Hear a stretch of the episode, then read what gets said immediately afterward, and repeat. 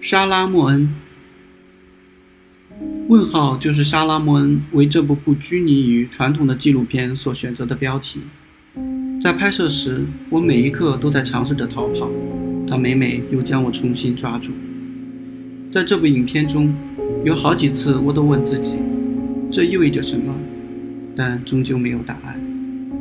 在拍摄过程中，像往常一样发现问题，在拍摄的瞬间也给出了问题的答案，这一点让我感兴趣，并且直接在拍摄中引导我，使行为和精神相一致。既没有二元性，也没有规则可循。莎拉·莫恩没有先入为主，白皙的、几乎透明的他，拿着业余爱好者用的小摄像机，面对着我这样一个别组的演员。我挣扎着力图脱身，就像是热锅上的蚂蚁。他让我想说什么就说什么，哪怕是胡言乱语。他安排组织了吸引我注意的三个方面：绘画、摄影和纪录片。但只能从一个角度。莎拉·莫恩并没试图将重点放在我会有些名望的摄影上，这种声誉是很难承受的。我拒绝成为一名骑手。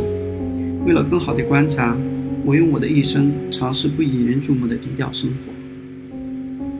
种族分离成为我的摄影主题。犹太人区，我震惊于世界上这个特殊区域。摄影师、演员、造型艺术家。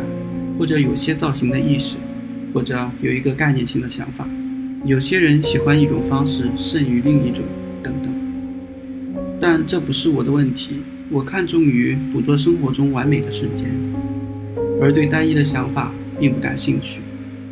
摄影是一项需要依靠体力的职业，必须不停地走动、变化，身体和精神需要合二为一。题外话。持续三年的囚禁生活，我干了很多体力活。尽管有一些烦恼，但这个对于一位年轻平庸的超现实主义者是有用的。铺设铁道枕木，在水泥厂、曲轴厂工作，堆干草，清洗烧菜用的平底大铜锅，而这一切只为了一个想法：逃生。沙拉·莫恩了解这些。我看了几次他的电影，但可能因为他的水平高超。